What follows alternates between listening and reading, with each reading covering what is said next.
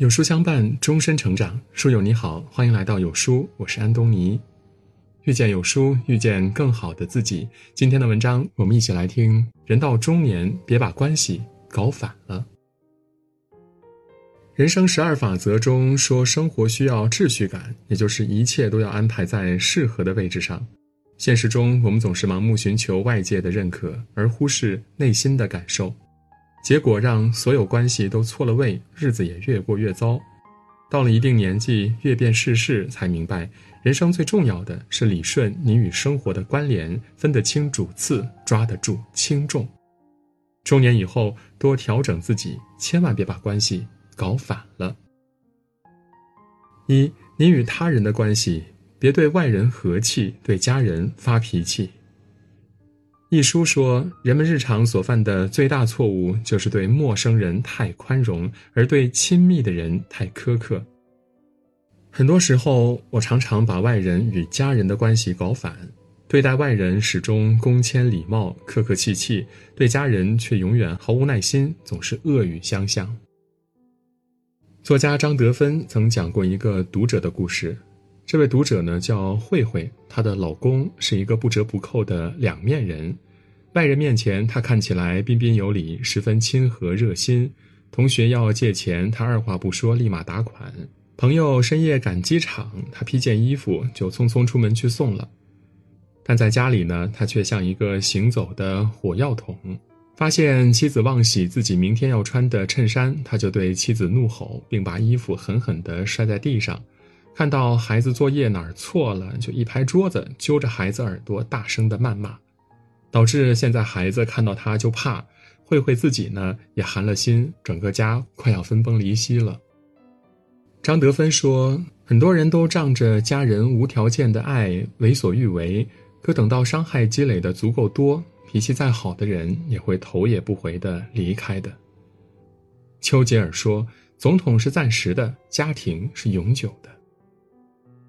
到了一定年纪，你会发现，外人再好也隔着心。只有家人，不论你遇到什么，都会坚定地站在你身后。把家人放在首位，把情绪关在门外，都是成年人应有的自觉。主持人李静刚创业时呢，很多投资都以失败告终，最多时欠债两百多万。那段时间，他白天到处拉投资、开会，晚上赶节目策划和制作。面对巨大的压力，他曾借酒浇愁，醉得不省人事。也曾在下班后呢，把自己关在办公室痛哭，但每次回家，他都会在门口擦干眼泪，调整好情绪，再走进家门。在家人面前，他永远是一副乐观开朗的面孔，因为在他看来，家是存放幸福的净土，不管生活有多难多苦，都不应该把糟糕的情绪带回家里。周国平说：“家是一只小小的船，要载我们穿过那么长的岁月。在这个世界上，经营好家庭才是我们最重要的事业。无论什么时候，家都是你最终的归宿。家人是这一辈子最该珍惜的人。人到中年，对家人少一点苛责，多一分善待。”把最好的情绪留给你最亲的人，用爱将家打造成最温暖的港湾。二，你与自己的关系别太过较劲儿，与自己握手言和。曾看过这样一幅漫画：一个人和自己拔河，不停的较劲儿，最后累得满头大汗。很多时候，你之所以感到身心疲惫，就是因为你一直在跟自己的执念拔河。总是与自我对抗，搞反你与自己的关系，只会招来无尽的痛苦。人生的枷锁中，主人公菲利普自幼父母双亡，寄养在大伯家里。他一只脚天生畸形，走起路来一跛一跛的。孤独的寄居生活和跛脚的身体缺陷，让菲利普变得非常自卑和敏感。他不敢结交朋友，害怕与人交流。面对别人异样的眼光，他每天都过得痛苦不堪。他试图通过努力成为学校的尖子生，结果把自己呢逼得精疲力尽，身体也出了问题。后来他又想通过虔诚的祈祷感动上帝，跪了一个晚上，却没有任何改变。这让他更加心灰意冷，甚至无端的痛恨自己。在跟自己的反复较劲儿中，他内心的苦闷不断加剧，经常彻夜失眠，身心都饱受煎熬。直到有一天，学医的菲利普接诊了一个跛脚的小男孩，小男孩乐观自信、大方地把跛脚指给大家看。这时，菲利普才发现，并不是所有人都完美，但总有人能够坦然接受。从此，他不再避讳身体的缺陷，不在乎是否一瘸一拐，甚至还主动伸出脚向病人打趣儿。在与自己和解之后，菲利普摆脱了心理羁绊，最终过上了想要的生活。生活中，每个人都有无法支配的事情，或是你的长相，或是原生家庭的羁绊，或是过高的目标。与其在偏执中把自己逼进死胡同里，不如试着接纳自身的不完美。季羡林先生说：“每个人都想争取一个完满的人生，然而自古及今，海内海外，一个百分之百完满的人生是没有的。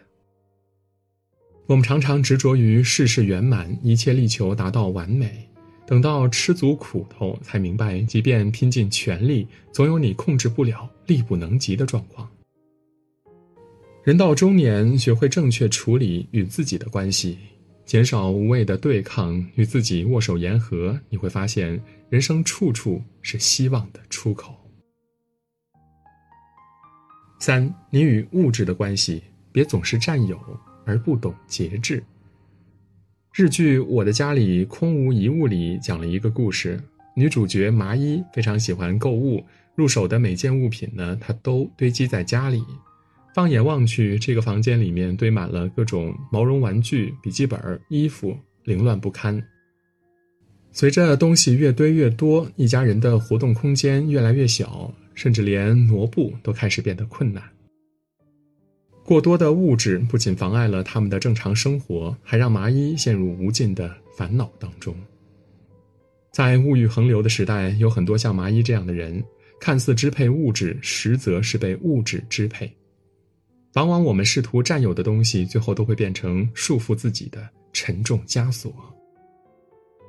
梁漱溟曾说过：“人这一辈子，首先要解决人和物之间的关系。在这个世上，我们真正需要的东西是非常微少的。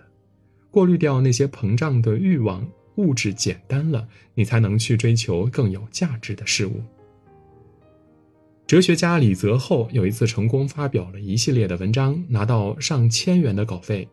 对于当时月工资六十元左右的他来说呢，这是一笔可观的收入。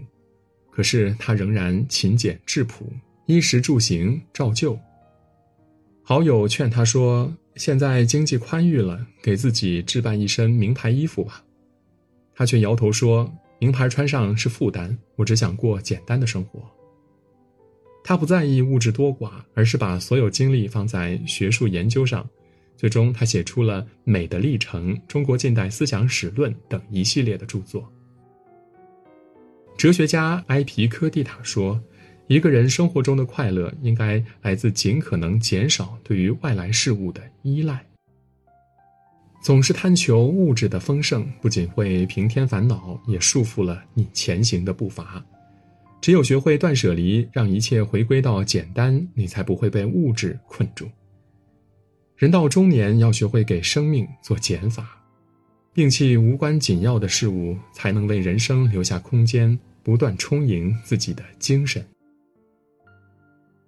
毕淑敏说：“人生所有的问题都是关系的问题，关系一旦颠倒或错乱，生活就会失序，烦恼与问题也就接踵而来。”中年以后，最要紧的便是正确的把各种关系处理好，学会照顾好家庭，安顿好内心，让生活回归简单与充实。当你找到生活的重心，知道什么是最重要的，才能过好自己的人生。点个再看吧，与朋友们共勉。